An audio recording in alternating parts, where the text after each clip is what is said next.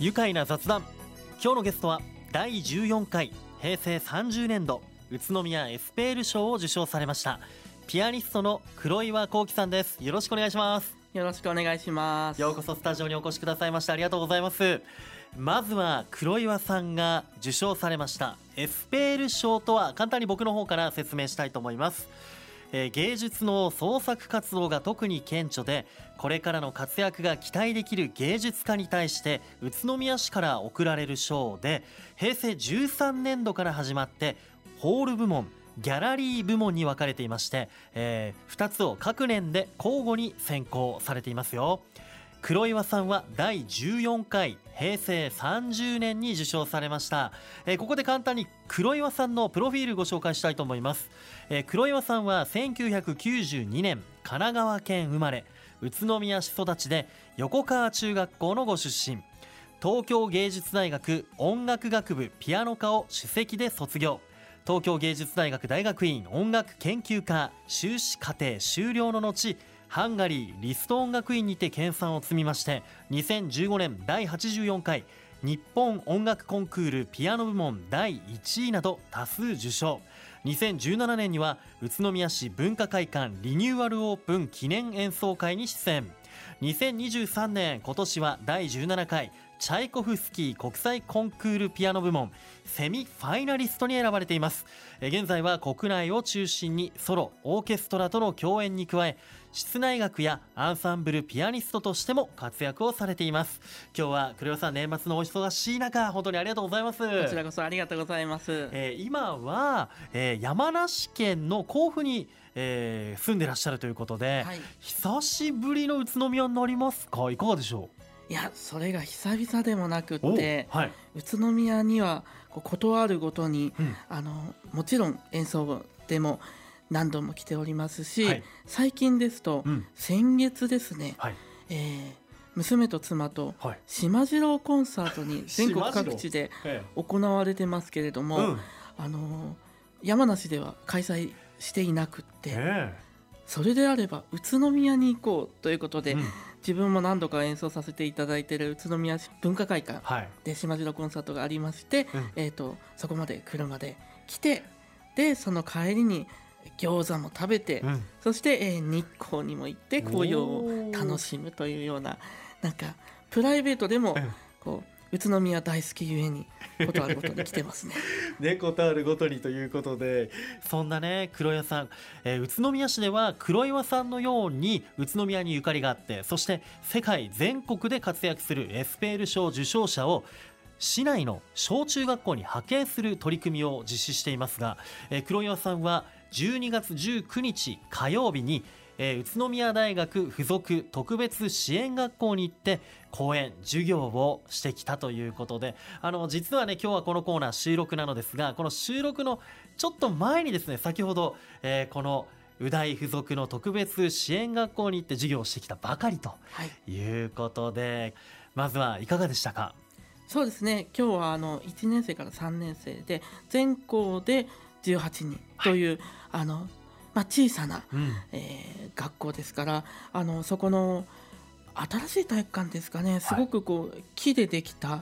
あったかみを感じる、うん。えー体育館で演奏してきましたけれども、ええ。あの人数が少なかったということもあってこうお子さんたち一人一人のこう顔を見ながらね、うん。あの和やかな雰囲気でできて、あの子どもたちもすごい高い集中度で約1時間だったので、はい。あの授業としては結構長めですよね。うん。なんですけど最初から最後まですごく集中して、僕の音楽だったり話にえー耳を傾けてくれたのでうん。とても嬉しかったです。こうどんな授業どんなお話されましたか？そうですね、えー私はクラシックのピアニストなので、はい。やはりピアニストにとって大事なショパンだったりリストといった、えー名ピアニスト名作曲家の名作ですね。あのラ・カンパネラであったり、えーショパンのノクターンであったりっていうものもうん。演奏したんですけれども、やはり子どもたちと一緒に音楽を楽しみたいなと思って、えーただ私が演奏するだけじゃなくって、はい。えー子どもたちに何か参加してほしいなということではい。えーこれ私小さい時にヤマハ音楽教室というところで、うん。えー創作活動はい。もやってたんですけどそこのうちの一つに即興演奏というものがありまして、はい。3つの音をお題にそれをモチーフに即興で何か演奏するという試みを、えーまさに小学校中学校の時にやっていたのを、えー思い出しまして、はい。じゃあそれを子どもたちからお題をもらってえ。この場で作ってしまおう。一期一会の音楽を作ってしえまおうというようなそんななコーナーを設けてみたりとか、うん。あとこれ本当に初めてやってみたんですけど、はい。えー子供にですね下のどの音を規則的に演奏してもらって、はい。それに合わせて僕が上のパートを弾く。それもまた即興ではい。作るというのをやりまして、子供との連弾コーナーですね。というのをやってうんうん。子供たちと一緒にこう盛り上げた、はあ。そんな、えー音楽の会だったなと。あの実際に体育館に置いてあるこう鍵盤ピアノを使って一緒にコミュニケーションをはい。ね、してきたということなんですけどそれは楽しそうですね。そうですね、うん。あのまさにこう隣で同じ目線で、うん。子供と同じ目線でこう連弾をすることによってうん音楽でこう会話する、うん。うんなんかまさにそういう貴重な時間だったかなといやー本当ですね。なかなかこのプロのピアニストの黒岩さんと同じこう横に並んでねピアノに座って同じ目線でっていうのも本当特別な機会だと思いますね。そして子供たちの前では、まあ、演奏もねショパンの名曲だったりありましたがあのベートーベンの「エリーゼのためにもね、はい。えーお弾きになったということなんですがこの「エリーゼのために」を選んだ理由っていうのはあるんですか？そうですね。あのショパンの作品だったりリストの作品、えーだったりするとうん。やはりこうプロならではというか、うん。大人だからこそ演奏できるような、えー難しい技巧だったりとええかっていうのもあるんですけど、うん。エリーゼのためにっていうと今や小学生でも、うん。えー弾くようなとてもシンプルで優しい曲なんですけれども、うん。だからこそすごくこう、えー馴染みのあるというか自分でも弾けそうな曲を、うん。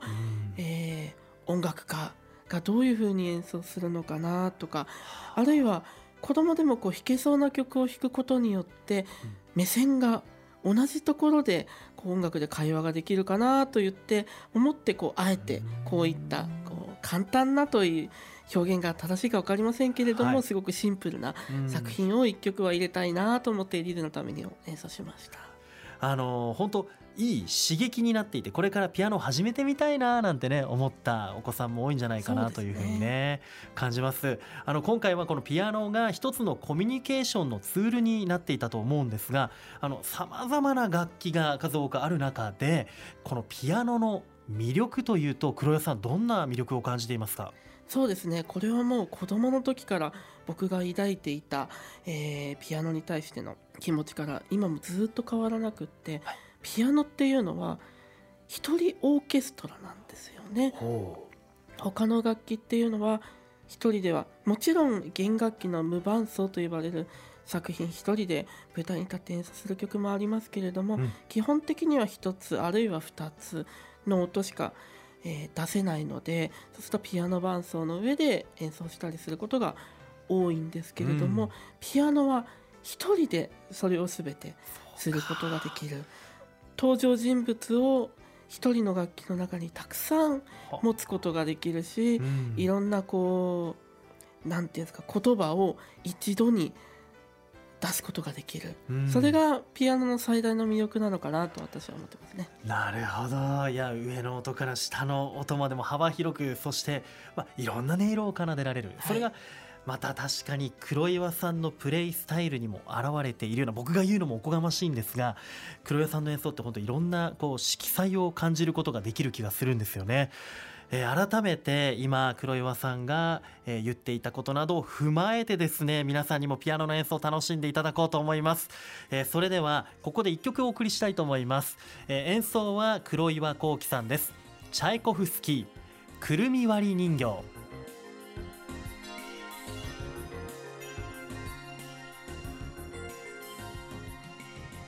お送りしているのはチャイコフスキーくるみ割り人形の行進曲そして金平糖の聖の踊り2曲続けてお送りしています。演奏は今日のゲスト第14回平成30年度宇都宮エスペール賞を受賞。ピアニストの黒岩幸喜さんです。改めましてよろしくお願いします。よろしくお願いします。いやーすごい。本当この今聞いてたこのくるみ割り人形あれ一人で弾いてました？はい一人ですよね、はい。なんかもう一人いるんじゃないかなっていうような感じがしましたけれども。そうまさにこうオーケストラでうん。演奏してるように演奏したいなというのがこうはい。僕の狙いでして、うん。あのなのでそう言っていただけてとても嬉しいですね。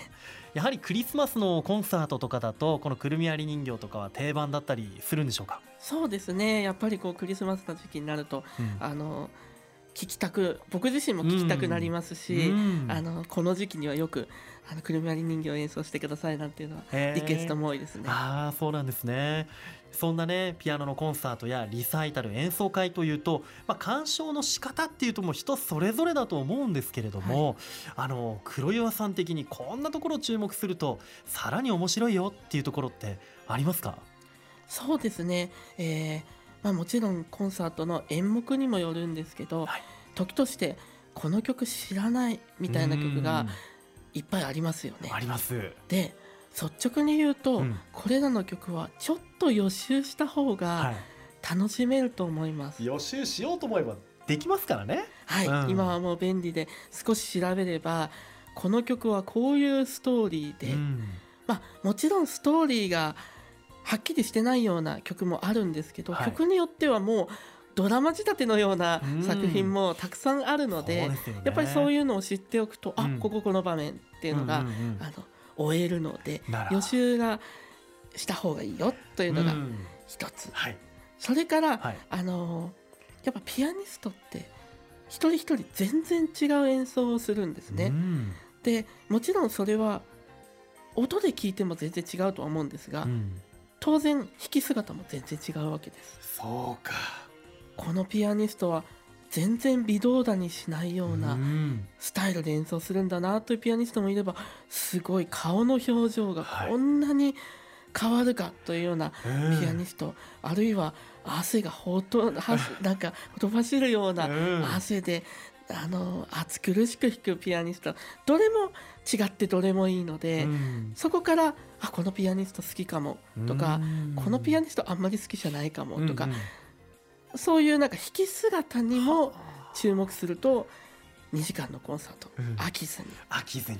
楽しめると思います。ずっと入り込めるぞっていうね、黒岩さんご自身が、はい。僕こんな癖あるな。こういうとこ多分お客さん見てるかもしれないなって自分の中で思ってるとこあります？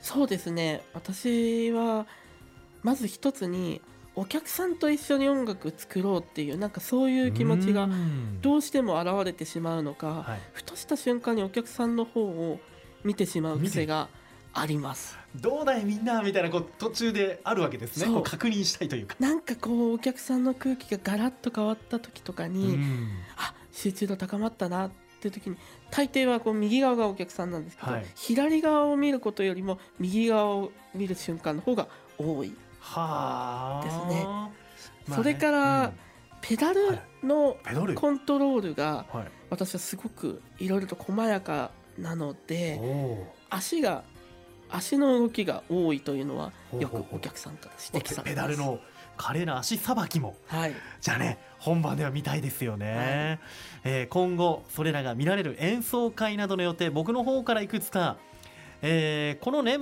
末は福岡で、えー引き納めがありますねそして年が明けて1月13日土曜日には東京みずほビューパークスカイパーク大ホールでピアノリサイタル。そして2月18日日曜日には島村楽器仙台泉パークタウンタピオ店ピアノセレクションルームでピアノコンサートが行われますよ。いやそれにしても黒岩さん伺ったところによるともう年間100以上もコンサートやっていらっしゃるんですよね、そうですね。公に出ているものからこう、うん。いわゆるクローズドと呼ばれる、はい。あの限定のお客さんに対しての演奏とかも含めればそうですよね。100は超えてると思いますね。ねえいや今年は振り返っていかがですか？もう3日に一度コンサートやってるぐらいの勢いですけどね。そうですね。あのーもう今年もいろんな、まあ、ピアノソロに限らずですね、はい。い、ろんなこう共演者とのあの音楽の時間があったりとかうん。あるいはあのコンサート活動ももちろんこう盛んにできたんですけれども、あの新しく僕のところに習いに来てくれた生徒さんっていうのも、ん。あのたくさんいらっしゃいますし、うんうん。あのそうやってまたねこの年になってもまだまだ新しい出会い奏者との出会いだったりあの若いうん。才能との出会いっていうのがたくさんあったのですね。これからもまだまだこう人生楽しみだなと、はい、思ってます。ねえそうか。よりこう磨いていきたいなって部分もあるしもっともっとたくさんの人に出会いたいなっていうね、はい。あの黒岩さんがピアノを始めたのが、えー4歳の頃のことということなんですがここ栃木県で。はい。それからですよ。もうピアノを始めてじゃあどんどんのめり込んでいったわけですね。そうですね。やっぱりいろんな習い事をさせてもらったんですけれども、はい。中でもとりわけピアノが一番好きで、うん。あのピアノを嫌になることはなかったのではい。学校から帰ってくるとすぐにピアノの蓋を開けてうん。練習したい、へえ。何よりもこうピアノと向かい合ってる時間が、うん。あの僕の、まあ、ある意味勉強でもあったしは遊びでもあった遊し生活でもあったし、うん。もうそれは今も変わらないですね子供の時から。なるほどね。横川小学校横川東小学校に通っていた時からはい、今でも変わらずにピアノが大好き。その後ですね海外での経験もたくさん積まれて、えー今は東京芸術大学ピアノ科の非常勤講師など指導者としても活躍をされていますが、えー現在31歳で、はい。えー将来ご自身の姿どのようにイメージされていますか、そうですね。あのー私はそんなわけで小さい時から本当にピアノが好きでうん。まあある意味ですね自分のやりたい音楽をやりたいようにやっていたら今になっていたので、うん。もし明日ピアノがやめたこんな無責任なことはなかなか言いにくいですが、はい。明日ピアノやめたくなったらやめます。やめる。はい。明日やめたくなったらやめてしまう、やめます。ただそれはもうありえない話だというのはうん。自分でも分かってるんですけれども、あのーもうその自分のやりたい音楽はい。に、えー、と素直にうん。あーそのまま突っ走っていたいなぁと思っていますし、うん。あの今後ですねこういったその自分のピアノに対しての愛だったり音楽への愛を、うん。えっと後進の、えっとうん指導としてもなんかこう生かしていかなきゃいけないなというふうにも、えー思ってますけれども、はい。今はやはり生徒からもうん。かっこいいピアニストに、うん。えっと見てもらいたいとか背中を追ってもらいたいという気持ちもあるので、うん。自分自身がちゃんとこう何でも弾けるピアニストでいたいなとは思います。わあまあそういった気持ちからあの黒岩さんのこのレパートリーの多さっていうところにもねつながっていくんじゃないかな。人よりもたくさんの曲が弾けるようになりたい。ピアノが好きだからそういった気持ちがね伺う伺い知ることができます。まだまだレパートリーは広げてもっと増やしたいですか、はい。うわあまだまだ先楽しみが長いですね、はい、えー9月から来年2月まで行われている今年度のエスペール賞受賞者学校派遣事業ですが全9回のうち6回まで終了しています、えー黒岩さんの回はもう終了しましたが次の機会がありましたらまた受けようと思いますか？そうですね。もうぜひとも。うん。いや本当ね宇都宮ゆかりの芸術家さんたちにねあの宇都宮市内の小中学校に、まあ、公演に来てくれるってことで質の高い文化芸術に子どもたちが触れられるということはとてもいい経験になると思います。それではですね最後になりました。ぜひ番組リスナーに黒岩さんよりメッセージをお願いします。はい。